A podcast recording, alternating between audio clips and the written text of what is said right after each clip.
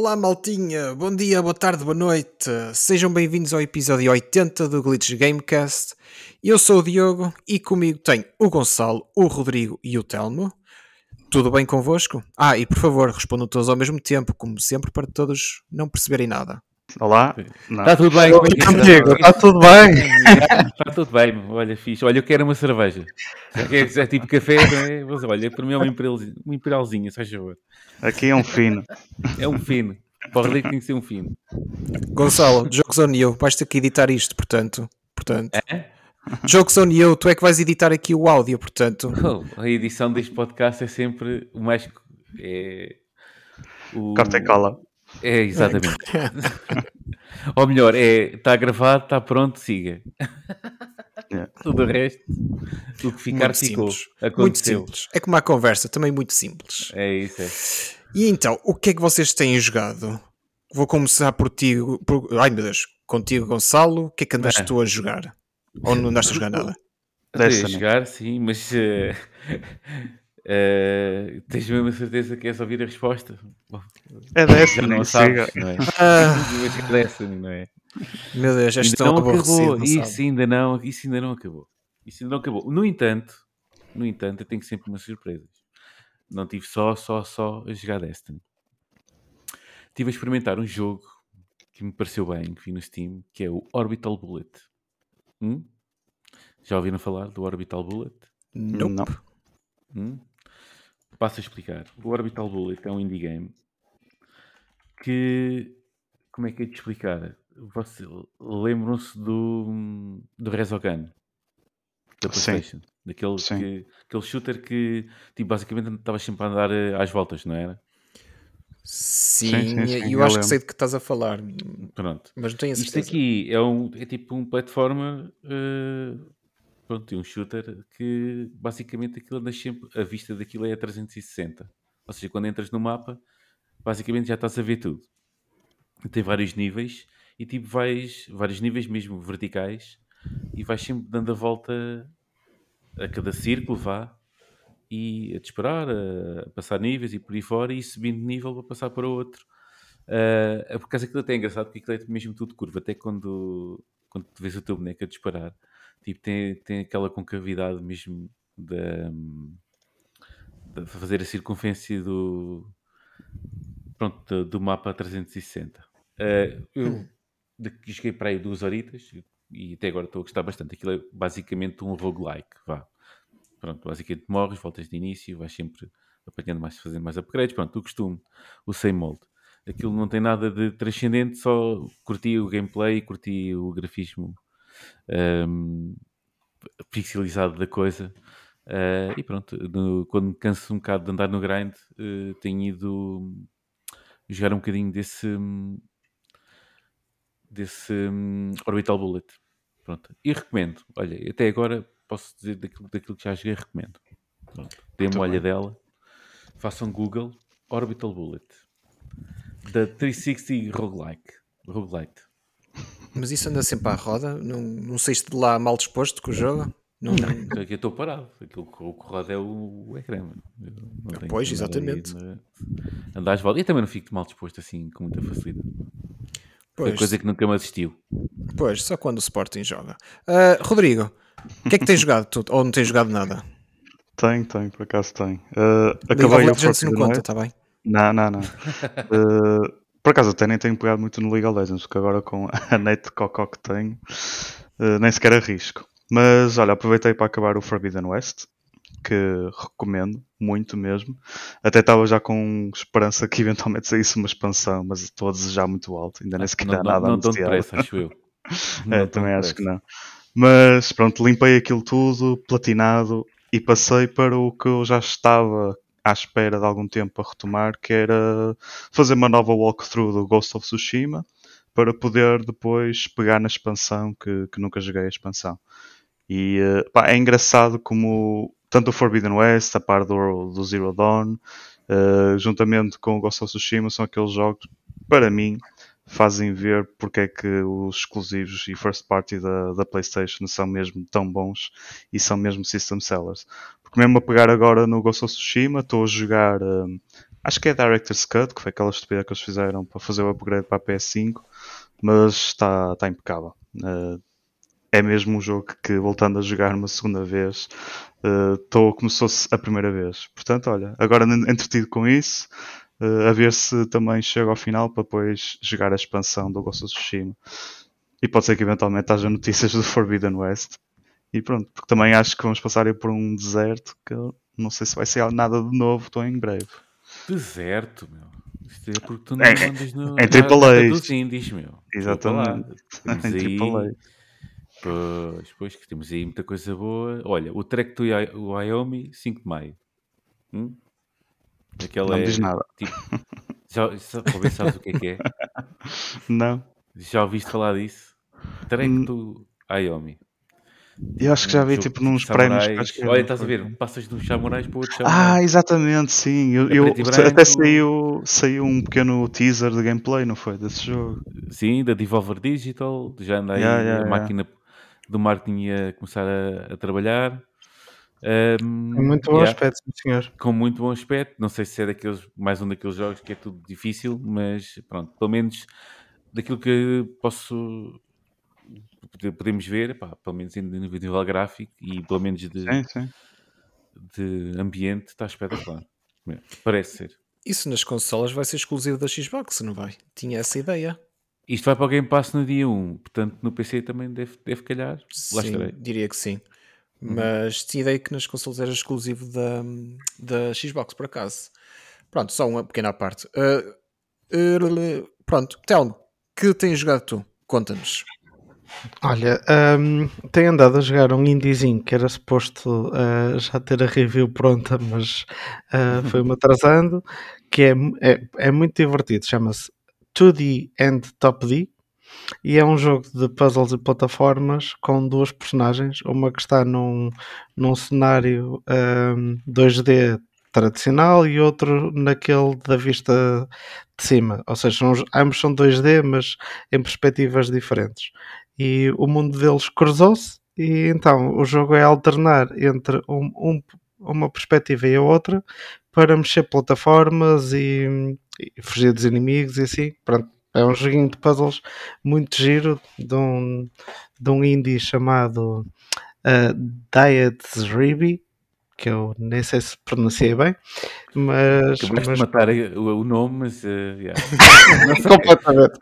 Eu, mas, eu sei que eu nunca é ouvi falar, mas pelo menos pareceu. Uh, acho que o grande problema deles é que este é um nome muito difícil de, de fazer marketing. O jogo chama-se 2D and Top D. Eu percebo o trocadilho, mas. Uh, não é fácil depois dizer, ah, vai ah, ver o... Literalmente, agora estava aqui a ver, literalmente por extenso, 2D and Top D. Sim, tudo por extenso. É. Ok, ok. Mas é muito. Estou a achar muito divertido.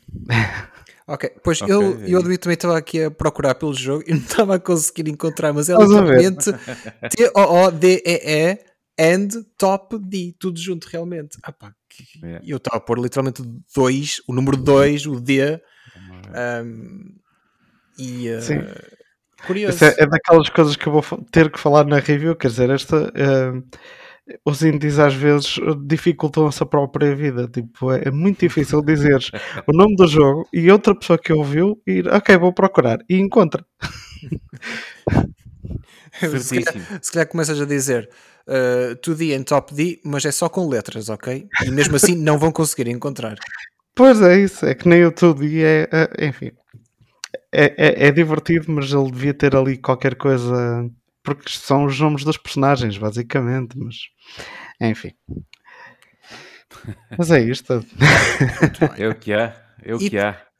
Telmo, e se não me engano, tu, através do teu Staminé, o meusjogos.pt, uh, também andaste a experimentar outro jogo, mais especificamente o Nintendo Switch Sports.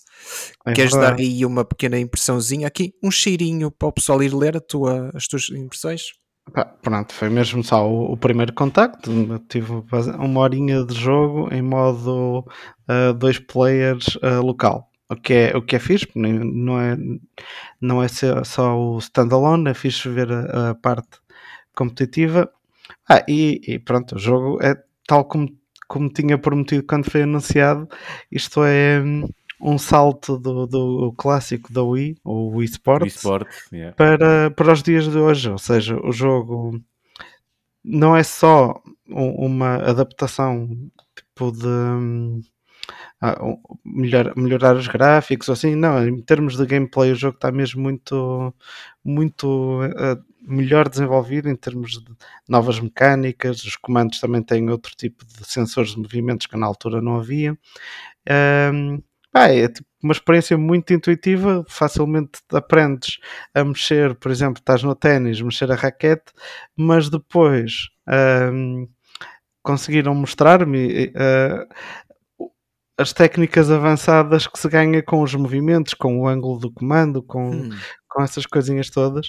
Uh, portanto, tem aquela cena do family friendly, mas também convida uh, o pessoal a, a ficar mais tempo, a, persistir e depois competirem entre si. Ou seja, para toda a Ah, gente ficar a suar.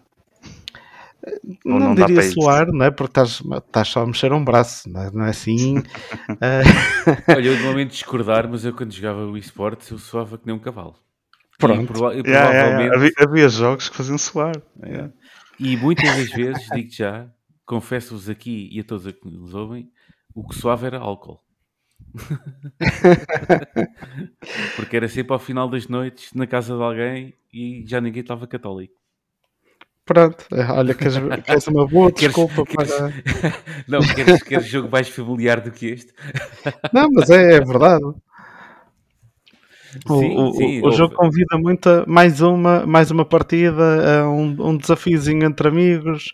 Ah, pronto, eu tive ali uma horinha e saí de lá com o bichinho de jogar mais. E isso é sempre um bom sinal para mim. Ah, De repente, de repente pareceu-me que, e pegando na, na, na narrativa que eu estava a ter, de repente, ah, o jogo convida sempre para beber mais uma. Era para para se dizer isso. Não, não, não. Mas pronto. acaso aquele jogo de ténis da Wii Sports eh, correu muito. Eu também tive. O meu irmão, Era aliás, teve uma consola desculpa dessas ahm, e eh, aquilo era puxadinho. Eh, Aliás, não era só esse. O que, o que soava mais na altura era aquele jogo do boxe. eh, em que o Ah, sim. pessoal não usava a técnica do boxe, o pessoal usava era quem, quem basicamente mexia as mãos mais depressa, não é? Claro que depois no Sim, final era resultava dos agitar a alta velocidade, exatamente.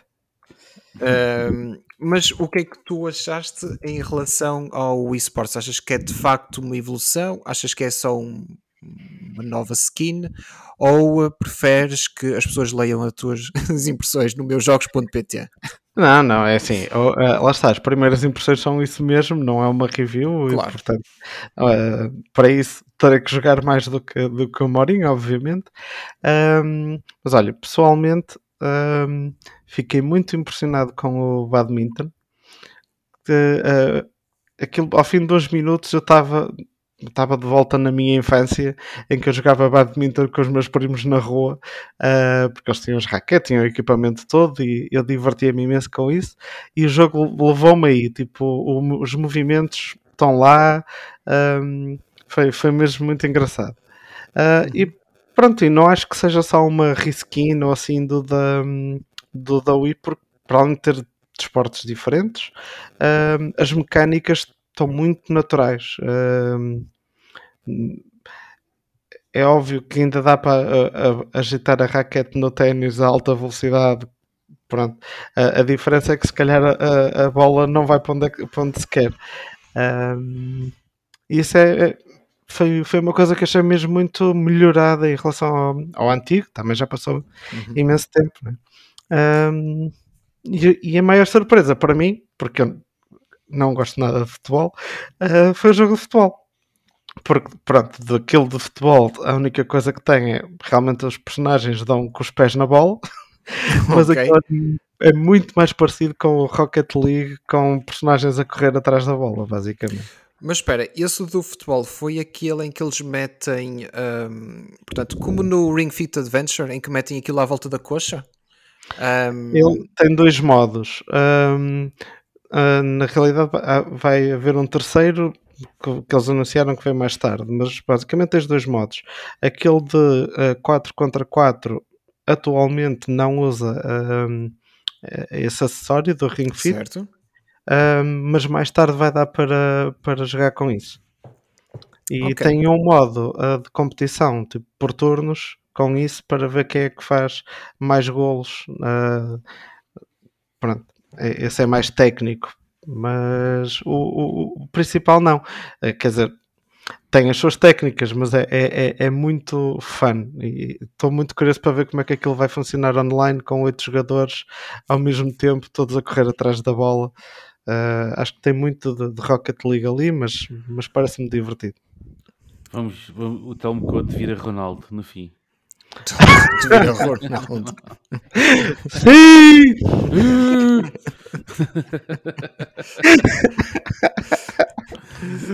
Pronto, olha, é uma, é uma boa oportunidade para o pessoal que se calhar o eSports passou ao lado e que agora tem uma Switch de, de aproveitar este jogo. O jogo, se não estou Ah, em e- erro, e sai a no malta final do que- mês.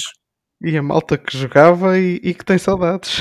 Sim, sim, exatamente, exatamente. Eu vou admitir, eu até sou um deles, porque opa, é uma boa maneira de, de te manteres ativo e jogar ao mesmo tempo. O Ring Fit Adventure era também nessa onda, mas admito que o Ring Fit Adventure é, é puxado, caraças.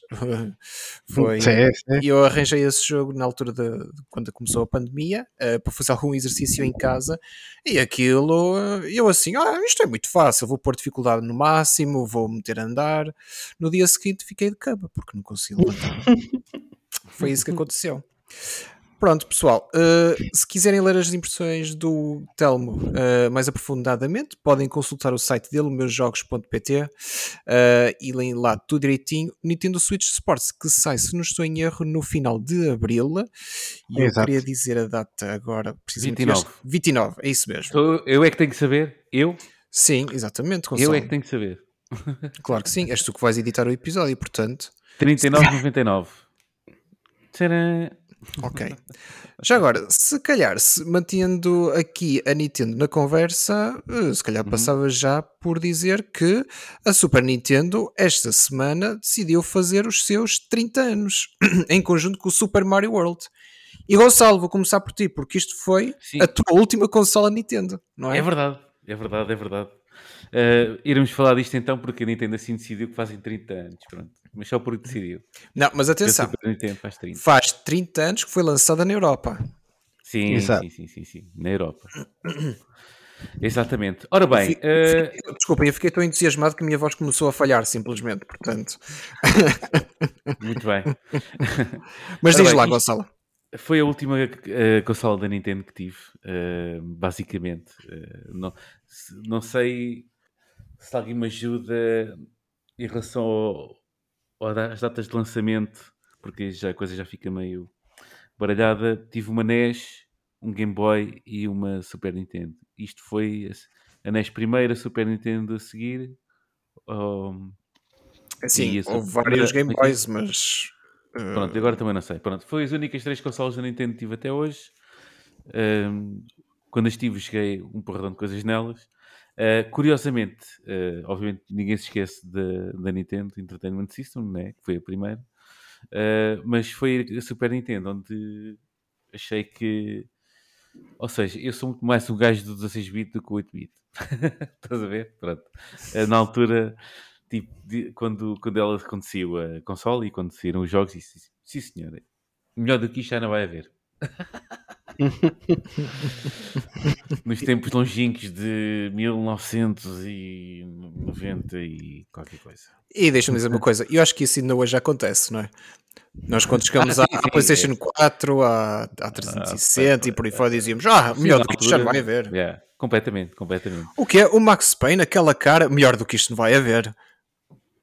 Lembra-se todos da cara de Max Payne, certo? O original. Sim, e depois, entretanto, já, já fomos ver todos o que é que. Como é que está agora o Max Payne em 2022. Pronto, é o que é. Bem, de qualquer maneira, eh, muito rapidamente, foi a última coisa da Nintendo que tive. Eh, não sei se, se foi a última ou não. Pronto, a última para sempre.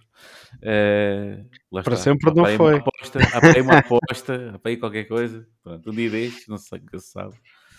Pode-me dar para comprar uma Lite né, antes de uma, uma Switch Lite, porque não? Eh, vamos ver. De qualquer maneira, queria salientar, eh, houve muita cena do. andou para aí hum, viral a cena da malta a postar imagens de pá, pronto, dos quatro jogos, pá, três, quatro jogos que mais se lembram. Pronto, o primeiro, obviamente, vai para o Super Mario World, não é? Pronto. Uh, uh, muitas horas passadas a repetir a coisa. Um, obviamente, depois a seguir. E aí já não é bem, é um bocado a dividir a Super Nintendo com, com as máquinas arcade, os salões de jogo, né? o, Super, o, o, Street Fighter 2 ou o Super Street Fighter 2 e as versões Turbo e não sei o que, e por aí fora. Uh, essa paixão era dividida entre a Super Nintendo e os, e os salões de jogos quando nos deixavam entrar, porque ainda não tínhamos 18 anos, não é? uh, depois, o que, pronto, o Contra, e aqui saiu o 3, acho eu, mas o Contra já vinha de trás, foi dos primeiros jogos que cheguei, uh, até já vem do, do tempo das, da, das AX Spectrum, uh, foi sempre um jogo. Curiosamente, nem sei se há. Eu acho que houve para uns remasters na Switch ou na Wii, agora já não sei. Uh, mas é um jogo que imediatamente me transporta para, para a infância barra adolescência, porque aqui há muito jogo que para a malta mais nova vai logo diretamente para a infância. Estes jogos, para mim, chegaram uh, durante uh, a primeira metade da adolescência. Uh, depois, eu quando penso em Super Nintendo, vai logo para este jogo pá, para mim foi o melhor jogo que joguei na Super Nintendo.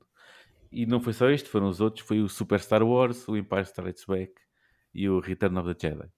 Difíceis, um bocadinho difíceis, mas lembro-me de jogar muito, muito, muito isto. Muito, muito.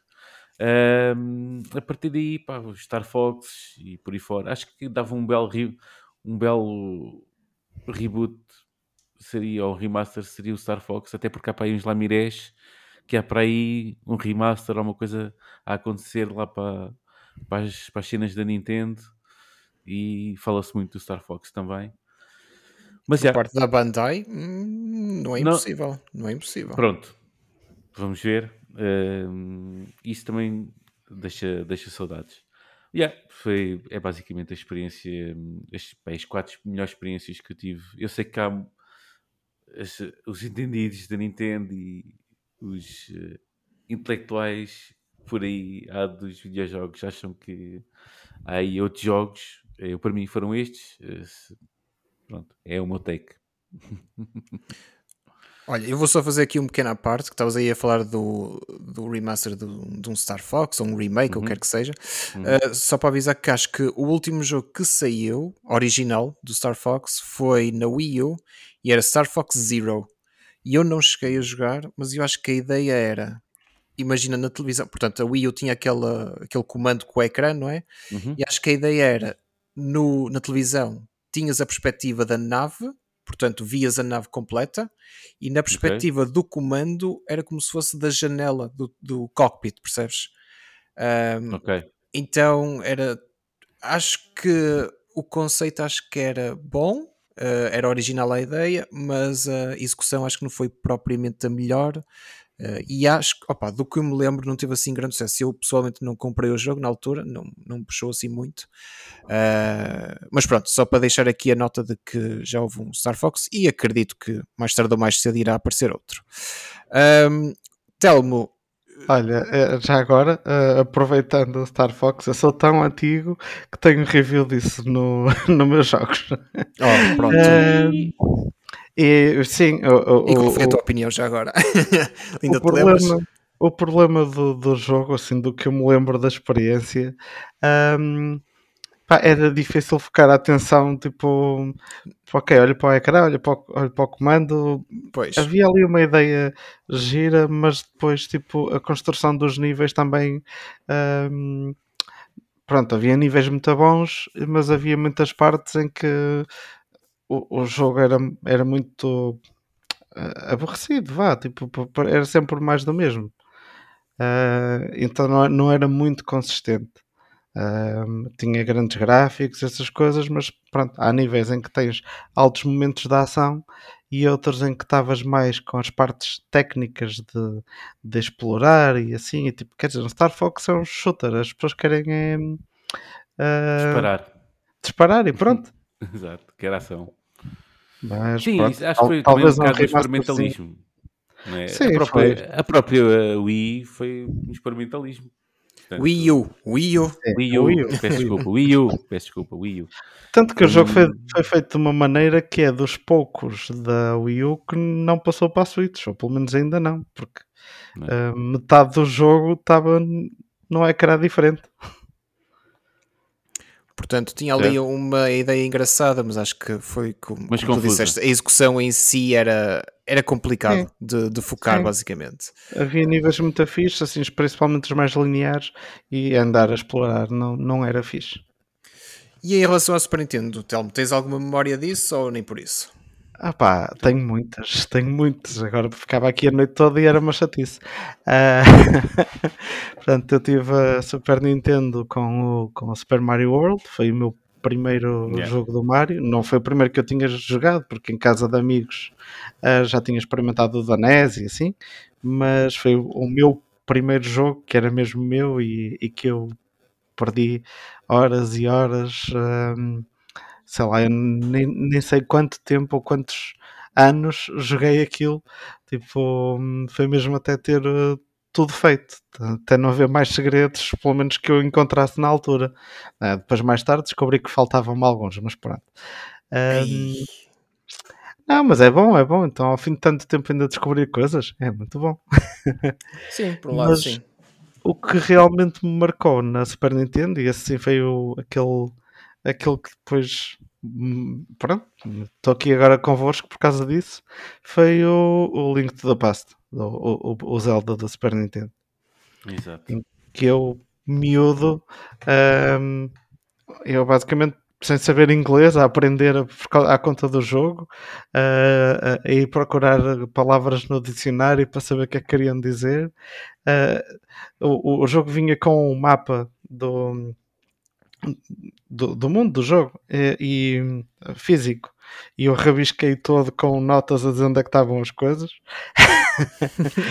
Ahm, coisa que hoje em dia pronto ah, desvaloriza imenso ah, ah, o original mas tenho toda a minha está toda a minha experiência ali. É mesmo engraçado tipo pegar naquilo ter, abrir o mapa e ter lá os meus apontamentos. Aqui há fadas aqui há tesouro. Mas espera, é tu muito- ainda tens isso? Tenho, tenho, tenho. Tenho Ei. guardadinho aqui, tipo. pá, é, é, é aquele jogo. Pronto. é, se eu escolhesse só um para, para toda a minha vida, era aquele. Tipo, em miúdo, durante anos, pá, eu acabava o jogo e começava outra vez. Certo?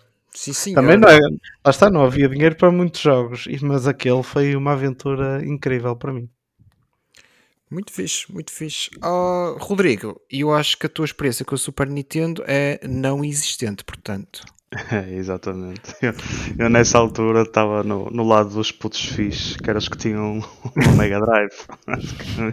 Os putos fixos tinham uma Mega Drive. Então, olha, isto, não, eu peço desculpa, este vai ser o título do episódio desta. Os putos fixos tinham uma Mega Drive. Muito bom, muito bom, olha, olha, olha para mim. Muito bom, muito bom. Ouça o meu podcast para descobrir quem disse isso. Ahm, então, espera, o que é que eu era? Eu era um híbrido porque eu jogava a Super Nintendo do meu irmão e tinha a Mega Drive para mim. Eras um rico. Era... Olhem, eu passava a vida em casa de um amigo que tinha a Mega Drive, por isso não é por aí. Curiosamente, eu também joguei muitos jogos da Mega Drive. Eu ia à loja lá ao lado, que tinha também em exposição, e depois, como aquilo era mesmo lado de casa, passava lá o dia e deixava-me lá estar. Passava-me lá o dia a jogar os Sonics da vida e por aí fora. Eh, yeah. Mas não, nunca, tive, nunca tive nenhuma Mega Drive. Portanto, olha, não era um puto fixe. Não, não eras um puto rico como eu. Como eu. Olha, por falar em rico, por falar em vamos já fazer aqui um segue para o nosso próximo tema, que é. Então parece que, aparent, parece que aparentemente a Sony e a Lego enterraram um bilhão de dólares cada uma na Epic Games para aprofundarem a sua relação. É assim, eu quando quero aprofundar a relação com a minha namorada, eu também enterro um bilhão, não é? Eu acho que o pessoal ficou um bocadinho assustado com o início da minha frase, mas pronto. Um, ora, oficialmente dizem que é para ajudar a visão da empresa na construção e desenvolvimento do metaverse. Uh, sem ser oficialmente, eu digo que são balelas. E eu assumo que este investimento seja mais no sentido de se ajudarem mutuamente, talvez relacionado com o Unreal Engine 5, uh, talvez relacionado com outro tipo de relação futura, não sei bem. Uh, Rodrigo, eu acho que tu tinhas uma opinião sobre este tema. Queres partilhá-la connosco? É, eu, por acaso, inicialmente tinha a mesma opinião que tu, um, porque achava que era tanto dinheiro investido que tinha que haver outros interesses para além de apenas o investimento numa parte da Epic, que é quem está a desenvolver o, o metaverse da, da Epic. E tal como tu achava que fazia todo sentido, pronto, como temos os jogos da Lego, a Sony não é preciso dizer nada, e havia muito interesse eventualmente poder ter participação não só no desenvolvimento do motor, tal como a, a CD Projekt Red está a fazer, como também uh, mesmo nos jogos assim, desenvolvidos no, no, no, futuro Unreal Engine 5. Pá, a questão é que depois de investigar um bocado e de ler, esta cena do metaverse vai ser, sei lá, não sei se vai ser o próximo VR ou coisa do género, mas vai ser onde muita gente vai enterrar dinheiro. Quer tenha futuro, quer não que é aquela coisa estúpida que o VR também passou, uh, que toda a gente andou ali a despejar dinheiro, uh, independentemente da, da tecnologia e a plataforma vir a ter sucesso.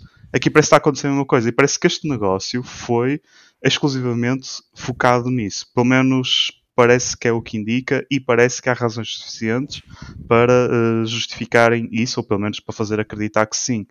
Porque isto é quase já garantir um lugar tanto da parte da Sony como da Lego, eh, na parte de desenvolvimento e também na presença do metaverse que a Epic irá uh, realizar. Não se faz a mínima ideia como, mas eu já tenho um ponto de partida gigantesco que é o Fortnite.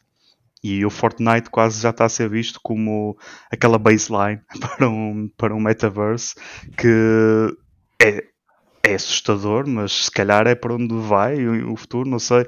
Mas imaginando que a Lego e a Sony entram neste universo, tal como já têm feito aos bocadinhos com participações no Fortnite, uh, pode ser algo que talvez alicie alguma coisa e que traga algum valor para pessoas como nós, tipo que gostamos de todos os jogos, a maior parte dos jogos que os first party da Sony fazem, e também estes últimos títulos da Lego têm tido muitas boas reviews, mas Assim, é assustador ser só em metaverse. É isso que é estranho, mas parece que é para aí que vamos. Sim, porque um bilhão de dólares não é propriamente uma quantia assim muito baixa uh, para se investir exclusivamente nisto. Uh, mas tu achas que o futuro uh, ou que o futuro desta relação é no desenvolvimento mesmo de jogos deste mundo? O que, é que, o que é que tu achas que vai ser o objetivo da Sony com isto? Eu acho que vai ser isso, vai ser ter um lugar no metaverse. Independentemente do que quer que seja, a Sony está a garantir. Mas isso que, significa exemplo, exatamente o quê? Neste tipo, contexto. personagens que sejam da, da, da, Sony, tipo propriedade intelectual da Sony, uh, podem estar dentro do metaverse que a Epic tem e garantem os direitos de autor sem qualquer tipo de royalties hum, metidos no okay. meio. Uh, no fundo, é uma parceria onde não vão ter que dar dinheiro no futuro, porque já estão a dar agora, tipo a entrada. E acho que é, é, nesse sentido que tanto a Sony e a Lego estão a fazer, para eventualmente no futuro o metaverse que vai ser criado irá ter componentes, assets, skins, whatever, que são propriedade da Sony e da Lego. Só que aqui a Sony e a Lego já não vão ter que pagar nada. Porque, por exemplo, o, o Facebook já anda a criar esta parvoíce há imenso tempo e dizem que, por exemplo, qualquer troca monetária dentro do metaverse deles, o Facebook fica com quase metade dessa transação. É. vejam o dinheiro que isso não é, se isto realmente tiver muito sucesso. Agora, penso que com isto uh, a Epic está a fazer uma parceria com a Lego e com a Sony, que se calhar vão fugir estas, estas cuts, não é? Que, que iriam ter no futuro, e assim já não tem. E pronto, é dinheiro limpo para depois todas as skins da Lego que se compram, vai limpinha para a Lego. Acho que pode ser por aí. Daí estar tanto dinheiro envolvido, porque é, lá está, é muito mercado de especulação. A especulação está tão alta que isto vai ser um sucesso, vai ser uh, um mundo completamente à parte do mundo real e quase equivalente em termos de popularidade. Imaginem o dinheiro que isso não implica. Daí que um bilhão visto assim é peanuts, né? Sim, uh, visto por essa perspectiva, sim. Eu até estava a tentar lembrar-me. Uh causa desta história de crossovers e não sei o que uh, aquele jogo que vai sair, que é muito parecido com o Super Smash Bros. da Nintendo de porrada, o, uh, mas que vai envolver personagens como o Batman, vai envolver a personagem do, da miúda do Game of Thrones. Uh, não sei se vocês sabem do que é que eu estou a falar. Que vai sair um jogo desse género em que. Multiversos, olha, lembrei-me agora. Que também já brinca um bocadinho com Ah, mas isso é tudo cartoon, não é? Diz? Isso é, é assim com estilo mais cartoon, não é? Sim, sim, sim. Eu mas que tenho envolve ideia disso, de sim. todos os mundos e, e todos, mais alguns. Acho que também vai estar personagens do Scooby-Doo e não sei o quê. Ahm, pronto. Não sei porque é que, não sei o que é que ia com esta conversa. Lembrei só desse jogo porque o Metaverse, Multiverse é tudo muito parecido agora. Tu querias que isso viesse eu- parar ao Scooby-Doo, não era? É, fosse só Scooby-Doo. Olha, por acaso, quando eu que adorava isso. Ahm, Hum. Não, é só não. no sentido que eu, pronto, no início desta conversa eu vou admitir que mesmo o conceito do metaverse eu não conseguia compreender bem o investimento da Sony e da Lego ah, ne- de meterem um bilhão nisto. Estava a ter certas dificuldades em perceber o que é que era, mas pronto, o Rodrigo já deu aqui umas luzes do que poderá ser ahm, e vamos ver se será assim no, no futuro. Ahm, mais alguma opinião sobre este assunto? Telmo, Gonçalo? Epá, Então, a eu, do meu lado, do meu lado hum, tenho curiosidade em ver o que é que vai sair daqui, porque é tipo, isto não é propriamente a coisa mais original de sempre. Tipo, já, já há 20 anos, há quase 20 anos, vá, havia o Second Life e havia imensa gente na altura ah, colada naquilo. Lembro-me que até hum, universidades portuguesas tinham lá a representação do edifício para reunir os alunos e tudo num- numa realidade paralela, não é?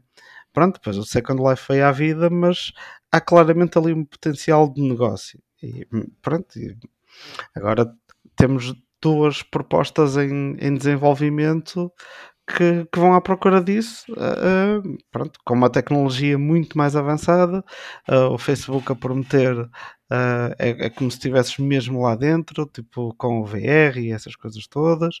Portanto, hum, eles veem que ali há um, uma, um potencial, uma potencial minador. Hum, e a PlayStation estando numa dessas, não é? Tipo, pá, se correr bem, hum, eles estão lá desde o início. A verdade é essa. É tal co- como a Lego, tipo, eh, se, se eles se no metaverso do, da Epic poder, comprar eh, Legos e montar as tuas estátuas e não sei das quantas, pá, a Lego já, já fez dinheiro. A verdade é essa. Sim, é apanhar também a onda da, da moda do metaverse. Agora, se vai pegar ou não, pá, não sei. Sim, é, verdade. Foi como o Rodrigo mencionou também a parte do VR, que ao início toda a gente investia bilhões e que depois, pronto, foi o que foi. Uh, Deixa-me só deixar aqui uma nota à parte que achei extremamente irónico o Second Life não ter tido direito a uma segunda vida, mas pronto. por, acaso, por acaso cheguei. Dei lá metido umas manitas, só para ver como é que era. Ah, pá, Mas, eu nunca cheguei a pegar nisso. eh, Nunca é. cheguei a pegar nisso. Uh, eu gostava de dizer só uma coisa sobre este assunto antes de passarmos para outro. É só para reforçar que o Diogo acha que a namorada não merece um milhão. Um milhão. Podemos passar. Não foi isso que eu disse, mas, Foi, foi. Foi, mas para aprofundar a relação, há outras, há outras opções, espero eu. Não, mas ficou, Ah. isso na- ficou isso nos ouvidos. É só para Pronto. aqui bem. coisa. Para continuar no aprofundamento de relações, neste caso entre a Square Enix e os seus fãs, uh, parece que decidiram apresentar dois jogos do mundo Kingdom Hearts, um mais interessante que o outro, na minha opinião. Uh, o primeiro é o Kingdom Hearts Missing Link, que vai sair para os smartphones, iOS e Android. Uh, e acho que a conversa termina aí sobre esse jogo. Sobre o segundo é o Kingdom Hearts 4. Uh, e eu desconfio que pelo meio ainda vai haver o 3.45, o 3.7, o 3.2 e por aí fora. E eu acho que quem é fã da série acho que vai perceber. Um, em relação ao teaser que eles mostraram, não mostraram assim nada de especial, na minha opinião, uh, mas já ouvi muitos, muitos artigos por aí a dizer que poss- possivelmente vai haver um crossover com a franquia do Star Wars. Um, não sei se vai ser bem assim, Uh, se assim for, o Gonçalo vai meter logo as antenas no ar, porque vai ficar logo interessado nisso. Note. Um, porque, segundo percebi, não temos nenhum fã de Kingdom Hearts aqui nesta casa, não é verdade? Uh, olha, eu posso falar para mim pelo Rodrigo, tá? Uh, passo ao Telmo. Epá, deixem-me. Opa, oh, Rodrigo, desculpa lá, eu falei bem, não falei? Não... Falaste, falaste, falaste. Pronto, eu achava que o Rodrigo também não estava assim muito nessa, tal como eu. Portanto, a gente recolhe-se aos nossos aposentos, que venham daí esses haters todos que há por essas redes sociais afora. E, e olha, o máximo que eu posso fazer é dar um abracinho a cada um. É pá, pronto, no resto não, não dá. Uh, Kingdom Hearts para mim uh, pá, é não existente, uh, não tenho qualquer interesse. Portanto, uh, yeah, vou agora chicotear-me ali ao lado, acho eu. Eu até tinha um certo interesse, mas eu já li que as histórias são tão confusas e tão embrulhadas umas nas outras que eu perdi um bocadinho a vontade.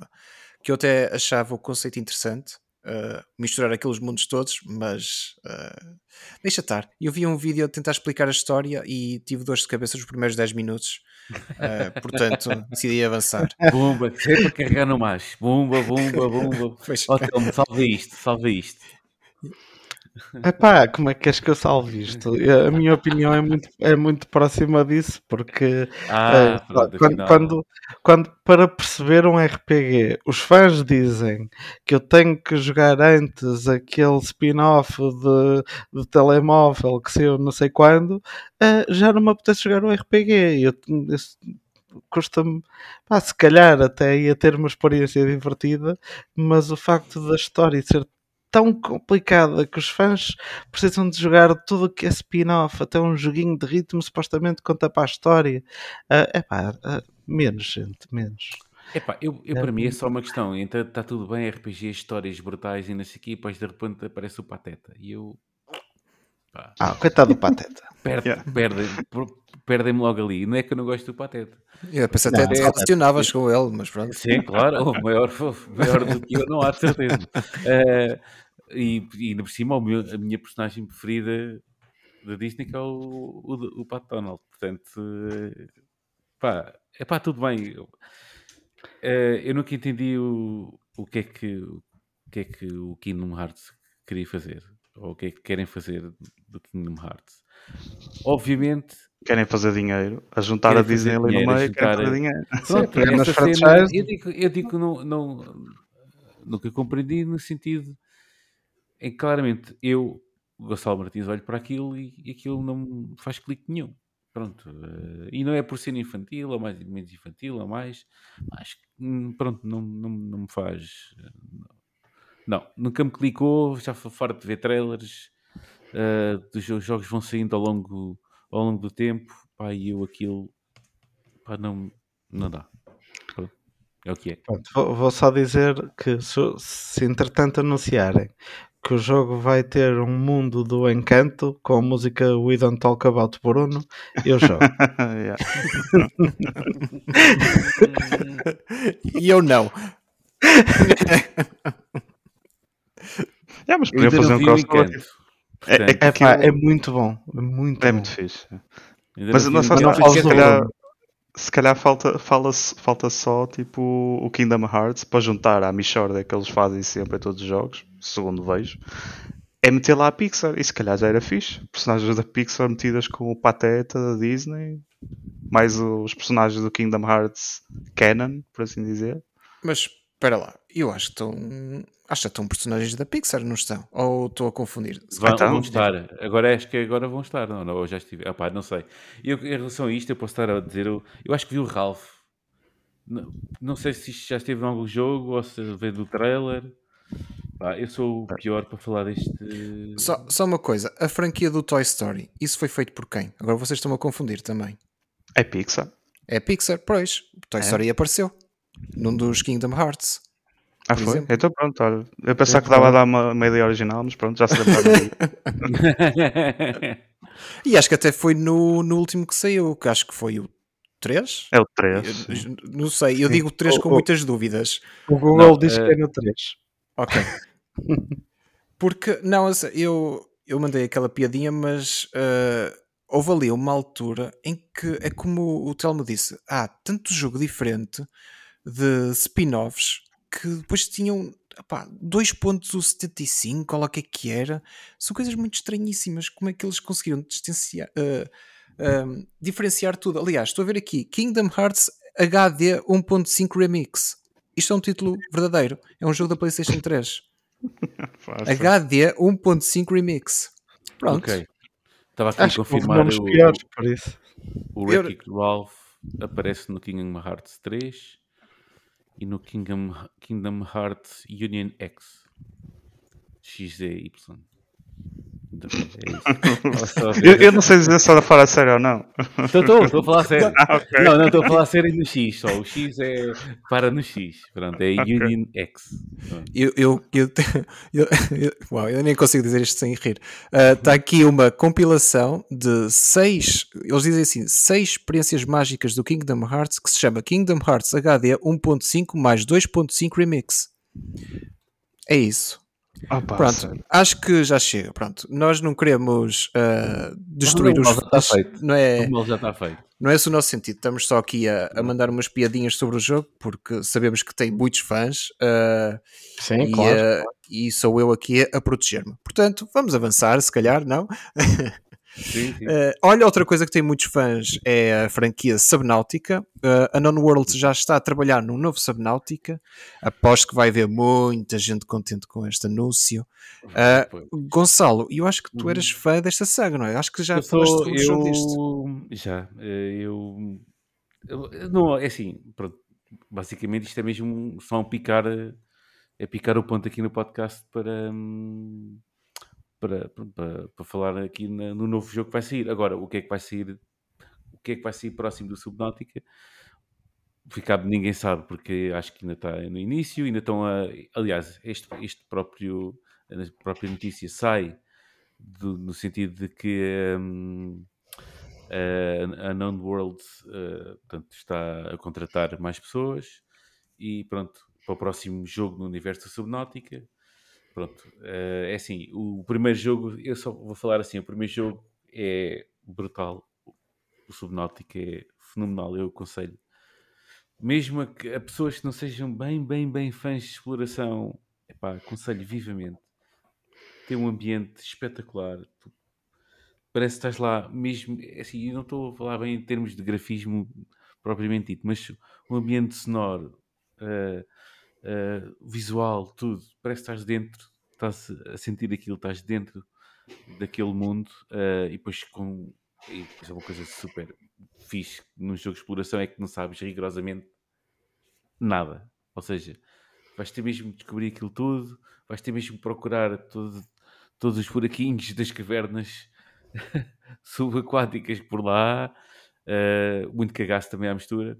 Uh, e pá, recomendo vivamente. O, o Below Zero, que saiu depois, é tipo um, um standalone, mas pá, em formato vá, expansão, uh, continua, é continuação de bom tempo, numa outra temática, não uh, marítima sim, mas já, tipo, conforme diz o nome, numa zona mais ártica da, da coisa, mas sempre a continuar uh, o que de bom fez o, o jogo original. Uh, epá, venham mais, a sério, venham mais porque é tudo bom. Até agora, tudo bom do Subnautica. Eu vou só dizer uma coisa. Eu tinha curiosidade nesse jogo, mas eu acho que ao ver o pessoal a jogar isso e a ver aquela, aquela exploração aquática, eu acho que descobri que eu tenho talassofobia. Que, para quem não sabe, é uma espécie de medo do mar. Não é medo da água, mas é uma espécie de medo das profundezas. Um, eu vi um filme qualquer em que só apareceu a imagem de uma, pá, estava uma, uma rapariga debaixo d'água a nadar e um, sobre ela estava um fundo completamente escuro uh, que não conseguia ver para onde é que ia dar aquilo e ela estava a nadar sobre isso e aquilo estava-me a fazer uma impressão do caraças e eu acho que o Subnautica como estavas a dizer, a explorar essas caverninhas, ir a, àqueles cantinhos todos lá no fundo do mar, isso mete-me um bocadinho de impressão, tenho a, a, dizer. E eu vou tentar jogar o jogo, que eu nunca experimentei nem sequer o, o primeiro, uh, e já ouvi pessoal a dizer maravilhas do jogo. Portanto, eu também gostava de experimentar, mas dá para perceber que o Gonçalo está aqui entusiasmado com o jogo. Um, não sei se o Telmo ou o Rodrigo têm alguma coisa a dizer, não sei se são fãs da série também. O que é que têm vocês a dizer? Olha, eu tenho no, no backlog. Um, tenho uh, vários amigos que gostam imenso. É daqueles que hum, pronto, está na minha listinha para um dia, sabe-se lá quando eu experimentar, porque tenho alguma curiosidade, sim. Rodrigo. Eu acho que estou na mesma situação. Tipo, já estou para pegar no jogo há muito tempo, mas nunca, nunca joguei o Subnautica e nem sequer a expansão. Portanto, isto eventualmente até pode ser algo que guardo para o lançamento do próximo, ou se até lá um, conseguir jogo. Porque acho que isto é capaz de ser um jogo, e se calhar o Gonçalo pode responder. Uhum. Isto é um jogo para jogar tipo relax, não é? Tipo, apesar de teres dito que apanhas alguns tem, cagados. Tem, tipo... tem, e não são assim eh, tão poucos quanto isso. Mas não hum. é o intuito do jogo. Não é aquela coisa de, olha, vou jogar um jogo de, de terror ou. Não, é pá, tens ali. Dá, dá, é um jogo que, seguindo o curso natural da coisa e estando atento ao lore também e apanhar coisas, pá, tens pá, momentos em que, em que boa disposição, uh, certas gags e piadas no meio dos logs que apanhas e por aí fora. Pois também, à medida que, obviamente, e isso até uh, acontece epá, nos filmes e séries e por fora, epá, imagina, uh, quanto mais tu vais para dentro do mar, né, das profundezas, mais aquilo vai metendo cada vez mais respeito e é onde também a história depois desenrola o, o fio se desenlaça, vai, pronto. Uhum. e obviamente que as coisas vão ficando cada vez mais claustrofóbicas, os inimigos as, as adversidades naturais do planeta uh, vão ficando cada vez mais estranhas. uh, mas, é pá, sim, o, a, o próprio ambiente depois aí, à medida que vais jogando o jogo, também muda, mas também, pá, sente-se o impacto Pá, o jogo extremamente bem feito por um, pá, um estúdio indie que entretanto acho que já até já foi comprado o ano passado pelos gajos do PUBG, acho eu. Pá, não quero estar a errar. Acho que sim, a Crafton. Acho que comprou a Unknown Worlds. E. E pronto. E basicamente é isso. Um, não sei se tem mais alguma coisa a dizer. Eu tenho. Posso? dou uma palavra só Força. Para... Força. Tenho só uma coisinha muito rápida para dizer. O termo talassofobia vem do grego thalassa, que é de mar, e phobos, medo. A doença é considerada um tipo de fobia específica de ambiente natural. O medo de ambiente natural tende a ser um dos, mais, um dos tipos de fobias mais frequentes, com alguns estudos sugerindo que as fobias relacionadas à água tendem a ser mais comuns entre as mulheres. Podem. Não, mas, mas assim, agora, agora fora de sangue. Sentes-te macho agora, Gonçalo, é? eu, eu, entendo, eu entendo o que o Diogo estava a dizer, porque uma das coisas que o Subnautica até uh, parece-me é ver. Isso, uma, é exatamente isso. É, exatamente. É, tipo, e uma das coisas que até, no meu caso, atrai até, porque é a cena da, da do, do vazio quando, e de, quando tu do, estás dentro do mar, da extensão, não é? Sim, exatamente, a extensão que aquilo tem. É pá, não sei. Uh, vocês falam disso, do, do fundo e do, do desconhecido e assim, não sei. Eu fico com certas dúvidas. Eu entro no mar já agora, sem problema algum, ok? ok? Uh, tá eu, bem, não sou, eu não sou assim tão medricas, ok? ok? Só se a água estiver fria. Um, que sendo do norte é, uma, é o pão do nosso dia. É garantido. É. Uh, muito bem, então vamos ver o que é que sai daí do próximo projeto do, ou da próxima franquia da Subnáutica. Depois, uh, já a começar a finalizar aqui o episódio, tivemos os prémios PlayStation Talents de Portugal que regressaram pela sétima vez.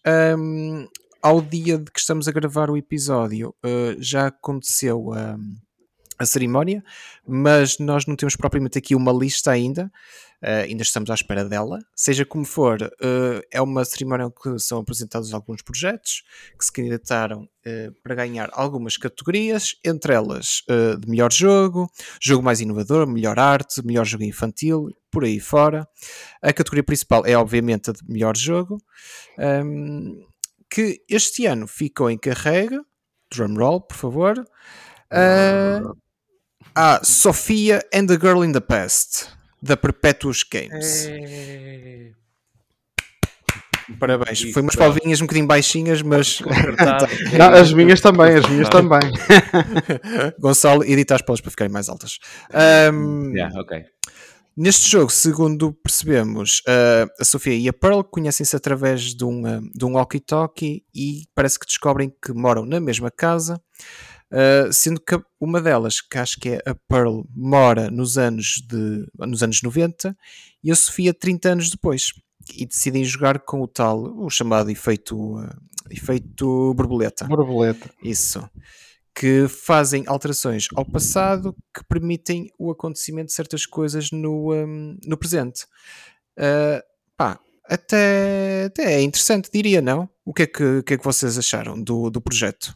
Se é que viram alguma coisa, atenção. Vi, vi, vi. Pareceu-me bastante interessante. Um, o conceito ainda, penso que ainda está, ainda está muito na sua base, ainda muito conceptual. Muito embrionária, sim, sim. Assim, uh, mas uh, pelo menos aí, epá, e basicamente é aquilo que interessa, não é? Uh, o conceito acaba por ser o principal, pois o resto tudo vem. Um, senão tinha-me logo que queixar aqui das animações.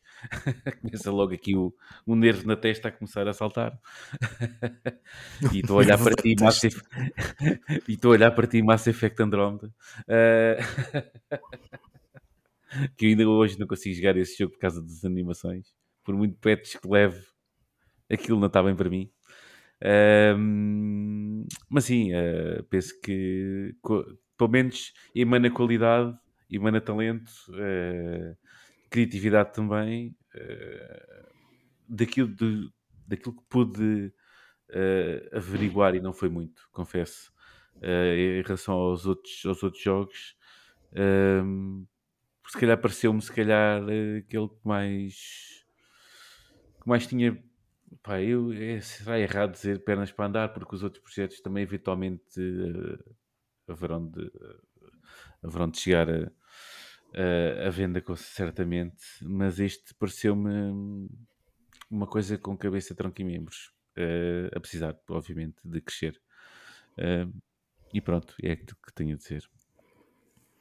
Sim, acho que tem para experimentar. Já até faço uma menção que, por exemplo, nós já tivemos cá os convidados da Nerd Monkeys por causa do jogo Out of Line um, e foi um dos projetos até apresentados neste, neste evento Exatamente. há uns anos atrás. Uh, portanto, nada nos garante foram, que isto não vá ter para frente. Sim. E que foram vencedores, exatamente. Um, portanto, esperemos que sim, esperemos que até haja mais oportunidades para este pessoal mostrar os seus projetos uh, e que tenham, esperemos nós também, o investimento para que tenha pernas para, para andar e para saltar. Um, de resto, vou só fazer aqui uma última menção antes de fecharmos aqui o nosso episódio, que já vamos aqui. Ah, olha, já agora desculpa lá, eu peço imensa oh, oh, oh, desculpa, peço imensa desculpa interromper. Não, o que eu queria, eu, eu, eu, vou ter que confessar, eu, agora já não me lembro o que é que o Telmo disse, estávamos aí off. Como é que era? Isto era mais um jogo, como é que era? Como é que tu dizias, Telmo? Era mais um jogo da Sonic e ia para onde? Ah, pá, agora já não me lembro. Tem, não, tens, que dizer, uh... tens, que dizer, isto live, tens, tens, isso é fixe. Isso, não, é, é, é, a, a, ver pelo histórico dos prémios PlayStation, yeah. uh, tem tudo para ser um jogo que chega primeiro à Nintendo Switch do que à PlayStation. uh, como foi o caso do. Como foi o caso do Out of Line, por exemplo. Por exemplo. Um, por exemplo que eu não sei o que é que, o que, é que aconteceu durante o processo de desenvolvimento para isto acontecer, mas é normal. Mas há, algum, uh, e tu tens mais experiência de qualquer um de nós aqui, uh, já deves ter assistido a muitas mais, até presencialmente. Uh, por norma, os projetos não saem na PlayStation. Epá, uh, por norma, o primeiro, o primeiro saiu e correu, correu muito bem. Uh, e o resto foi dependendo. Epá, basicamente é assim: o prémio é um ano de, de escritório, mais uma boa, uh, uma boa dose de dinheiro e, e campanhas de marketing para um, quando o jogo sair. Ou seja, é, é, é muito bom, mas os jogos, os grandes jogos não se fazem num ano, não é? E o que acontece é que hum, isto varia imenso, não é? Tipo, mas o que acontece no, é um estúdio que precisa de, uma, de um publisher porque pronto, e precisa de financiamento e precisa de uma série de, de coisas para conseguir hum, chegar ao mercado, para conseguir sair uma coisa vá, uma coisa completa, não é? Um, um bom exemplo que podemos ver de comparação é um, este, estes prémios também, também existem em Espanha.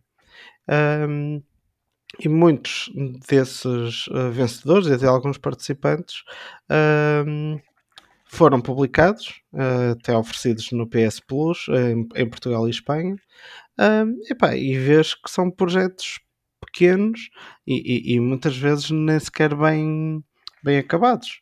Uh, e portanto, quando um estúdio ganha e quer mesmo uh, levar o seu projeto, não, eu tenho esta visão, quero, com, com, quero com, completar isto, não quero só pôr uh, uma coisa, uma, uma experiência de uma horinha, quero fazer um, um jogo que eu sinta completo. Ah, um ano não chega para isso, a verdade é essa. E depois as editoras internacionais que andam à caça de indies pá, apostam no, onde podem, né? A, a Switch é um mercado que uh, rende muito bem no, no, com os indies. O facto de ser portátil ajuda sempre. Pá, e muitas editoras apostam nisso. Agora, cada caso é um caso. Uh, é muito difícil saber. Uh, pá, não dá para generalizar. a verdade é que a maioria dos que nós temos em Portugal de vencedores antigos que já chegaram ao mercado, um, a maioria não está na PlayStation. Ok. Mas, pronto, eu espero que venham para a PlayStation na mesma, obviamente. Uh, aliás, o, o, ideal é sempre estar no maior número de plataformas, porque uh, quem cria os jogos quer é ter jogadores, não é? Exato. Muito bem. Gonçalo, dás-me autorização Epá, para passar para, para, a última menção? Ou... Diogo, peço imensa desculpa. Eu só precisava. Pronto. Peço desculpa. Pronto que seja a última vez. Bom, seja como for, antes de terminarmos o nosso episódio por hoje, uh, queria apenas referir que no próximo dia 23 de abril uh, vai ser o 40 aniversário da velhinha ZX Spectrum um, e, como tal, queria só queríamos só fazer aqui uma pequena menção. Uh, ao nosso colega que é o uh, está-me a falhar agora o nome é o João Diogo Ramos se não estou em erro, exatamente, João Diogo Ramos, que meteu mãos a, a, a, trabalhar e abriu um museu em Cantanhede, não agora, mas já, se não estou em erro, já há uns anitos, uh, que é dedicada a esta consola da Spectrum, chama-se Load ZX Spectrum, e convidamos toda a gente que esteja lá perto de Cantanhede a dar lá uma visita e a apoiar uh, esta iniciativa por parte do João Diogo Ramos. Um, seja como for, acho que vamos ficar por aqui os meus colegas, não sei se têm alguma coisa a acrescentar. Nada. Hum, Vendo o peixe da malta. Vendo o peixe, sim senhor. Pessoal, já sabem, para ouvirem o nosso podcast, usem as plataformas do costume, Apple Podcasts, Spotify, Google Podcasts, uh, a da Maria José. Um, o nosso e-mail, o nosso e-mail é o glitchpt.gmail.com Caros ouvintes, muito obrigado por terem ouvido o episódio 2. Aos meus colegas, muito obrigado por terem estado presentes, menos ao Gonçalo. Uma boa semana a toda a gente. Que antipatia, que antipatia, que horror, que horror. Opa, é assim, temos que manter aqui uma certa rivalidade no ar para simular os vários serviços de trabalho que temos em Portugal. Um, não é nada. Bom, pessoal, uma boa semana e até para a semana. Uma boa semana Tchau. e até para a semana. E boa Páscoa. E vou, vou para Isso. Isso, o principal, tudo a falhar. Tudo a falhar. É. Tudo, tudo. Ah, tchau. Tchau. Tchau, tchau. Tchau.